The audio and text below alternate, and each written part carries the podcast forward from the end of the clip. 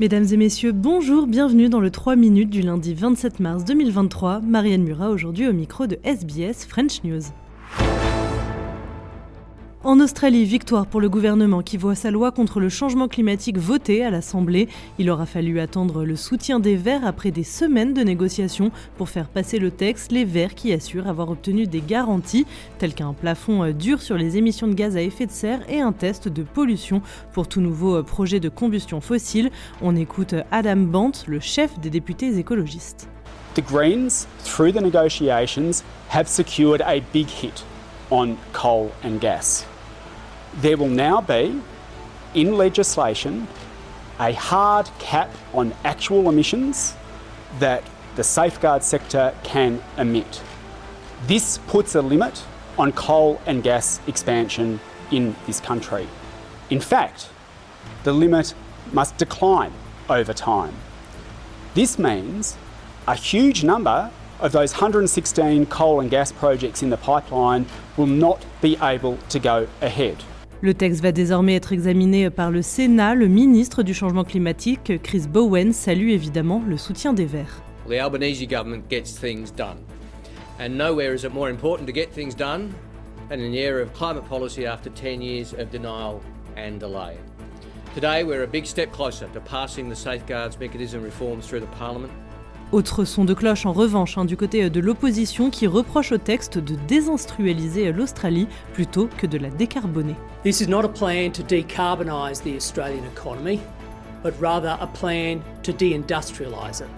The core of the Labor Greens deal is a hard cap on emissions. This is a hard cap on growth of the Australian economy. This is a carbon tax on prosperity, and this will lead to an offshoring of emissions. This plan is bad for the economy and it's bad for the environment. Voilà, c'était Ted O'Brien, porte-parole de l'opposition pour le changement climatique et l'énergie. En France, le gouvernement au pied du mur face à la colère sociale, Emmanuel Macron a annulé tous ses rendez-vous cette semaine, dont sa réunion avec le roi Charles III, afin de se consacrer pleinement à la crise. Il convoque aujourd'hui les poids lourds de son camp pour trouver une solution et apaiser les tensions. Pour autant, pas de marche arrière au programme, le gouvernement maintient sa volonté d'un départ à la retraite à 64 ans. Une nouvelle journée de grève est prévue demain.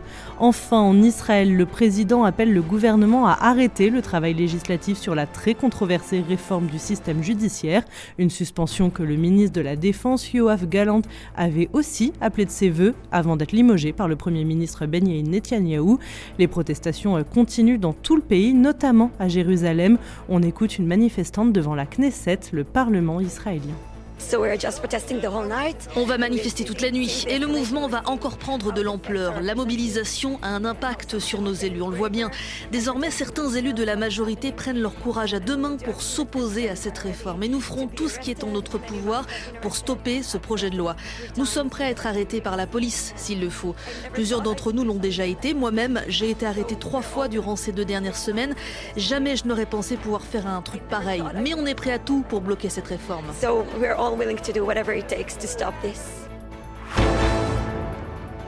Voilà messieurs dames pour l'essentiel de l'actualité résumée en 3 minutes. Je vous dis à demain pour un nouveau bulletin.